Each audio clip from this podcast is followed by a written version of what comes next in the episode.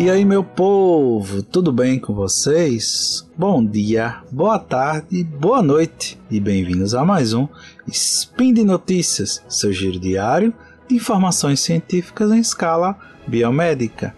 Meu nome é Pedro Ivo, o não tão famoso Pi, e hoje, segunda-feira, 3 Electron ou 26 de abril e espero sinceramente que vocês tenham maneirado no final de semana. Como começaremos nossa semana de notícias e casos da ciência?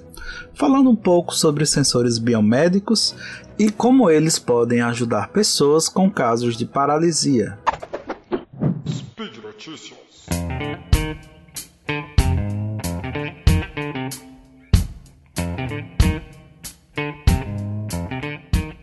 Primeiro artigo tem como título, em tradução livre, Como pessoas com paralisia podem comandar computadores com suas mentes.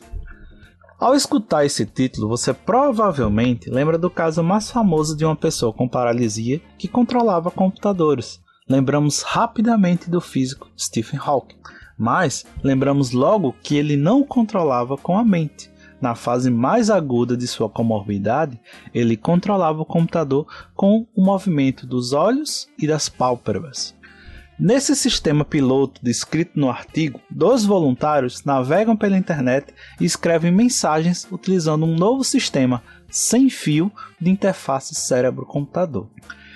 Em 2015, a iniciativa Brian Gate conseguiu realizar a comunicação de pessoas com tetraplegia com computadores e elas conseguiam digitar utilizando suas mentes. Mas para isso, elas precisavam estar conectadas a um computador fixo, para que a grande quantidade de dados fosse transmitida e processada. E isso era feito dentro de laboratórios, então a pessoa precisaria ir a um laboratório para poder se comunicar. Em novos estudos, os pesquisadores da Brian Gate criaram uma interface cérebro-computador sem fio permitindo aos usuários não só digitar, mas navegar na internet no conforto de suas casas. O artigo publicado na I3E Transaction em Engenharia Biomédica descreve como dois voluntários com tetraplegia pilotaram um novo sistema, usando para abrir o menu iniciar do Windows e utilizando os mais diversos aplicativos instalados no computador. Para muitos indivíduos com paralisia, o seu cérebro continua com a capacidade de comandar os músculos, mas muitas vezes esses sinais não conseguem chegar ao seu destino, e isso resultaria no movimento adequado.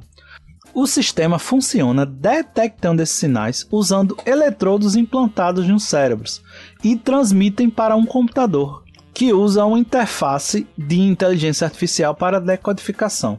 Desta maneira, a pessoa com paralisia pode se imaginar movimentando o mouse e os sinais são detectados e decodificados, resultando no movimento do cursor do computador.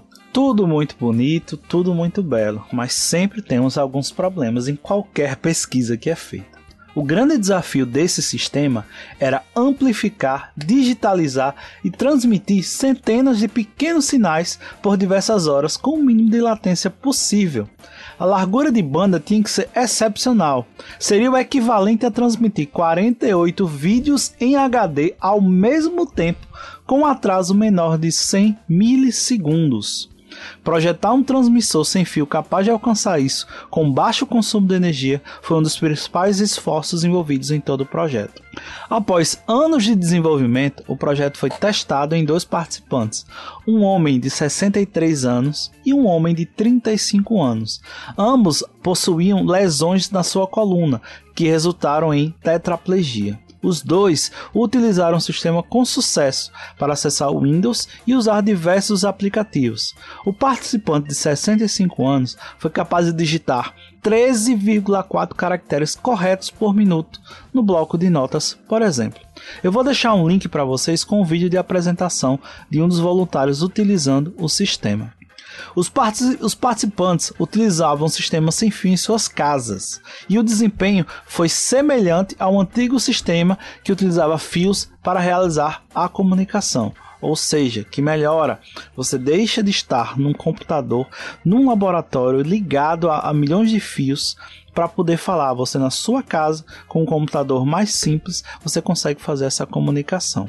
E os autores do artigo prevêem que essa tecnologia continuará avançando até o ponto que mais pessoas com deficiência possam se beneficiar.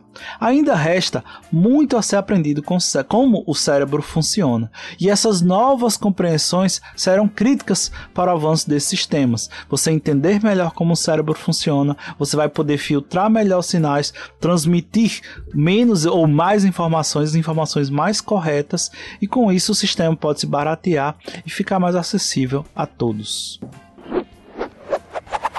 Nosso segundo artigo fala sobre os, como os sinais cerebrais podem comandar melhor as partes de um exoesqueleto com auxílio de fisioterapeutas.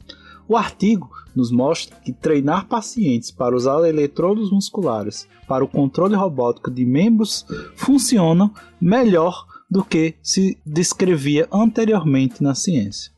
O controle neural pode um dia ajudar pacientes a movimentar próteses robóticas pelo pensamento. No artigo anterior, vimos que isso já está sendo utilizado para o controle de computadores. Nesse artigo, os pesquisadores demonstram que, com a ajuda de fisioterapia, os pacientes poderiam realizar controles melhores e mais confiáveis.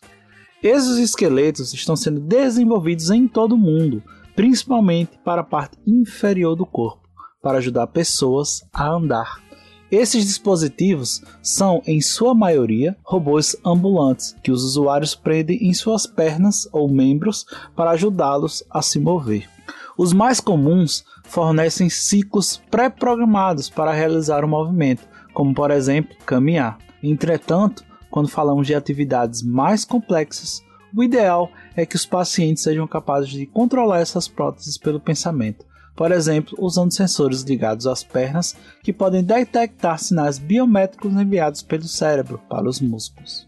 Um ponto importante sobre o controle neural são as próteses e quão bem o sistema nervoso do paciente ainda pode ativar aqueles músculos. As pessoas com comorbidades que perderam algum membro ou possuem algum tipo de paralisia podem ativar os músculos de alguma maneira, mas a forma como fazem é diferente de uma pessoa dita sem comorbidades. Então, elas precisam de treinamento sobre como usar os músculos e como ativá-los. No estudo, um amputado com prótese de tornozelo controlada neuramente tinha a ajuda de um fisioterapeuta para realizar tarefas desafiadoras e como utilizar os músculos residuais para isso. E com o tempo, a prótese recebia sinais e conseguia realizar os movimentos equivalentes. Outro voluntário de 57 anos perdeu parte da perna esquerda. Ele teve cinco sessões de treinamento com fisioterapeutas, cada uma com duração média de duas horas durante duas semanas. O fisioterapeuta ajudou a fornecer respostas ao voluntário sobre o que a articulação estava fazendo e o treinou primeiro em movimentos de nível de articulação e em seguida em movimentos de corpo inteiro. Esse treinamento fez com que o paciente realizasse uma variedade de tarefas que antes eram difíceis. Isso inclui se levantar, sair da posição sentado para a posição em pé, sem qualquer ajuda externa, ou agachar para pegar uma caneta que caiu no chão, e fazer isso sem a necessidade de compensação em outras partes do corpo. Além disso, as melhorias na estabilidade dos voluntários superaram as expectativas, em pé ou em movimento. Amputados que usam próteses robóticas de membros inferiores geralmente possuem menos estabilidade em pé, pois para a máquina é difícil prever quaisquer distúrbios ou as maneiras com que as pessoas compensam esses distúrbios. Como projetos futuros, os pesquisadores pretendem examinar mais pacientes e testá-los com mais tarefas. Eles também querem investigar o que o sistema nervoso desses voluntários podem estar fazendo durante o treinamento. Obviamente, eu trouxe os dois artigos nessa ordem para que vocês possam ter as mesmas conclusões que eu tive quando eu li. O futuro nos deve às pesquisas que envolvem as duas tecnologias para facilitar a vida de pessoas com paralisias ou amputações detectar diretamente do cérebro esses sinais e emulá-los como se fossem movimentos dos músculos originais e dos músculos auxiliares é o ponto comum que veremos pela frente. Vamos ver pesquisas que tiram algumas informações do cérebro e outras dos músculos, facilitando a comunicação com a inteligência artificial e com a decodificação dos sinais. Espero que isso venha nos próximos anos, que mais pessoas possam ser beneficiadas com essas belas pesquisas que estão sendo feitas. E por hoje é só. Todos os links comentados estão no post. Deixe lá também seu comentário, elogias, crítica e xingamento esporádico. Lembra ainda que esse podcast só é possível acontecer por conta do seu, do meu e do nosso apoio ao patronato do SciCast, tanto no Patreon, PicPay e Padrim. Um grande abraço, uma ótima semana a todos. Se puder, fique em casa e até amanhã.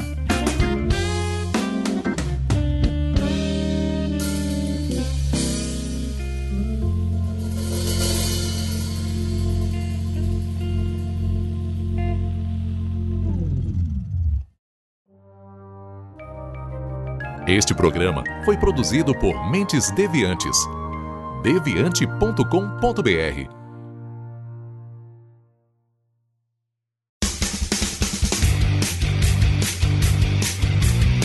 Cortes, edição de podcast.